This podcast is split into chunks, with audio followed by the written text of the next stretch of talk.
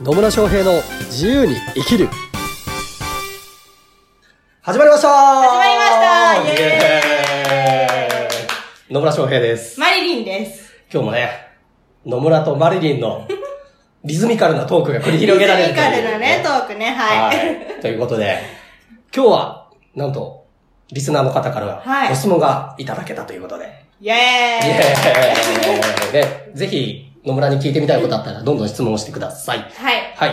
ということで、質問をね、ちょっと読み上げていきますね。はい。こんな質問が来ております。とても楽しい放送ありがとうございまあ、す。もう、こちらこそ、聞いていただいてありがとうございます。はい。質問です。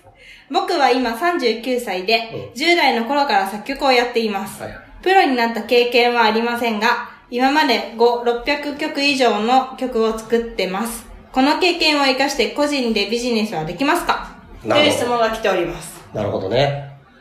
できますか？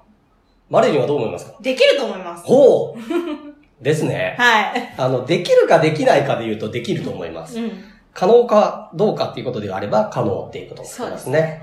まあ、この質問って、まあ、いこの方の場合は、こう、音楽って、作曲っていうところなんですけど、多分こう、好きなことだったりとか、自分が、の、まあ、趣味とか好きなことの延長でビジネスできるかどうかっていうところでいくと、まあ、いろんな方の興味を持つようなところじゃないかなとそうですね。うん、思ったので、うちょっとこの質問についても取り上げさせていただきました。はい。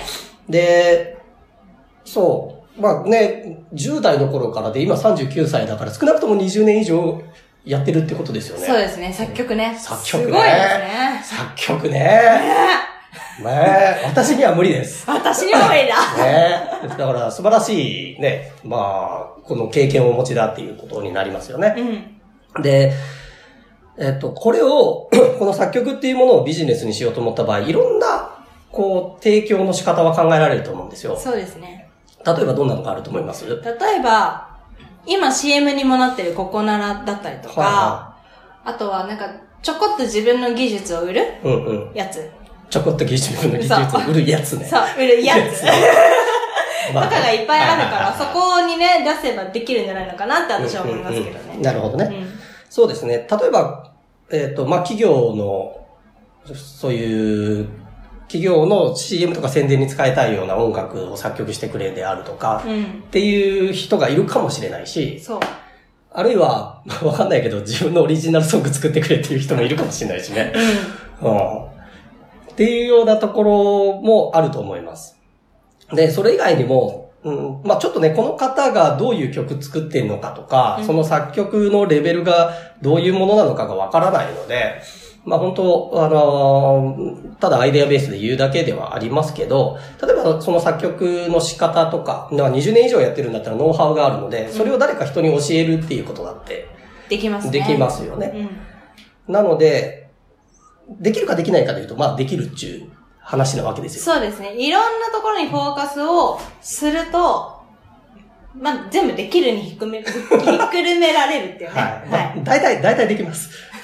で、ポイントは何かっていうと、えっと、好きなことをビジネスにしようとしたときに、うん一番重要なポイントって何かっつうと、何ですか？ね、何だと思いますか、コンセプト？コンセプトはそうですね。まあ、コンセプトは重要ですね。コンセプトはすごく重要です。で、そこにも含まれるんですけど、うん。結局ね、誰か買うやついんのっていう。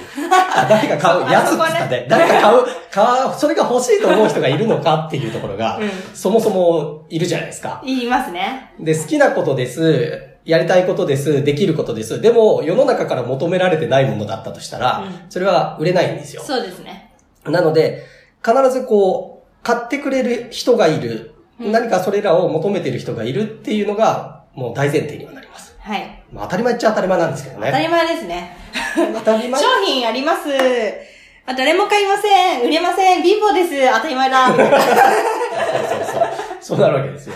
でも、うんと、世の中には、なんか自分はこれに惚れ込んでるからって言って、だ、世の中に出してみたけど、誰も求めてなかったみたいなこともあったりするわけですね。そうですね。ありえますねあ。ったりするので、うんちゃんとこう世の中の人の、まあ、や、誰かしらの役に立ったりとか、誰かしらの、こう問題を解決していったりとか、誰かしらがそれを手手に入れることで幸せになったりっていうのが重要になってくると。そうですね。うんはい。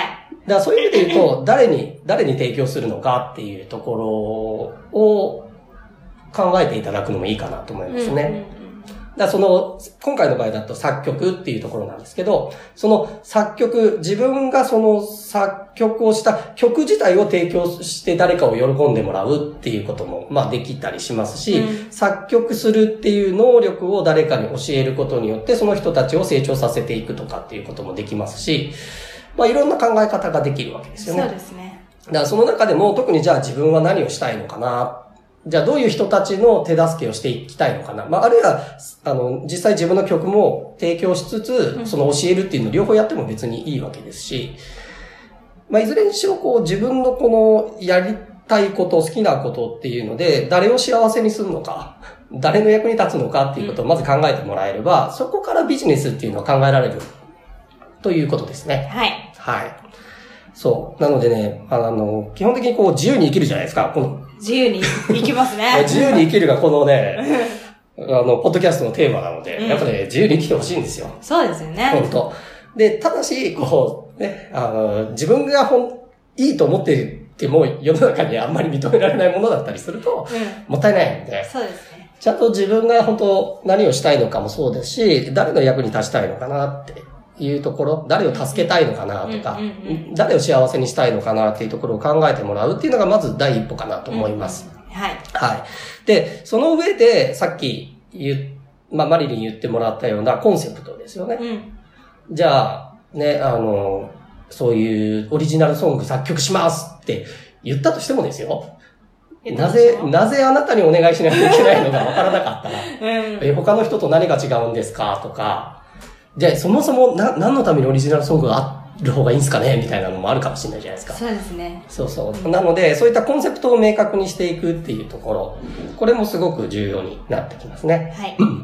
で、そうやってコンセプトを明確にした上で、ううーんじゃあ自分の商品として、じゃあ何を提供するのか。まあ作曲した曲自体を提供するのか、さっき言ったように、こう、例えば教えるっていうところにフォーカスしていくのか、うん。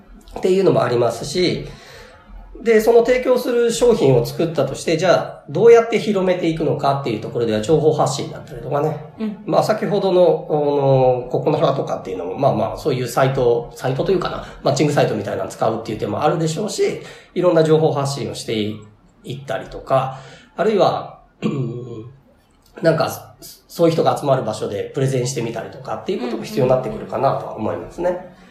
路上ライブとかね。路上ライブとかね。ね。確かに。うん。ありかもしれないですよね。あれ、人がわーって集まってるね。わーって集まってきて。そう。で、勝手にあの、ツイッターとかでね、流してくれる。宣伝になるっていうね確かに、そういうのもありますね。うん。なので、えっと、好きなことがビジネスにできるかどうかとか、自分が得意な分ものだったり、やりたいことだったり、好きなことをビジネスにするっていうことは可能です。で、それの時に考えないといけないのは、やっぱり、誰、誰か、誰が求めてくれてるのかなっていうところ、ターゲットですね。うんしっかり明確にした上で、じゃあ他の人と何が違うのか、自分の商品買ってくれたらこんなことが、こんないいことがあるんだよっていうことをどれだけ伝えられるかっていうそのコンセプトの明確化と、それを情報発信していくっていうようなところ。で、そもそも、じゃあ、商品としてちゃんと売れる形にしておかないといけないっていうので、商品作りだったりとか。うん。で、それの広め方として、まあ、情報発信だったりとか、まあ、マーケティングっていうような考え方も大切になってきますね。そうですね。はい。そういうね、ちょっと具体的なことがね、知りたいのであればね、野村さんセミナーやってるんですよ。あそうですね。セミナーやってますね。あの、クライアント獲得5ステップセミナーっていうので、まあ、コンセプトの作り方だったりとか、商品の作り方、あと、まあ、集客の考え方と、あと情報発信の仕方、うんそしてセールス、対面でのセールスの仕方っていう、ビジネスにおいて必要な5つの要素っていうのを、具体的にお伝えしているセミナーをやっています。まあ、こちらに来ていただくとですね、こう、まだもやもやってしているような状態からでも、しっかりと自分のビジネス、あ、こう組み立てていけばいいんだっていうのが分かるようになりますので、うんぜひこのセミナーね、受けていただければと思います。また URL は、これの案内などに貼っておきますので、そちらからぜひ見ていただければと思います。月に3回ぐらいね、うんまあやっているので、ぜひ都合が合う時に来ていただければなと思います。はい。はいありがとうございます。はい。というところで、ね、あの、質問いただいたという、これにちゃんとお答えできているかなと思いますので、ぜひ、これを参考に自分の好きなことをビジネスにしていっていただければなと思います。はい。はい。というわけで、今日も最後までお聞きいただきありがとうございました。ありがとうございました。では、また次回お会いしましょう。さよなら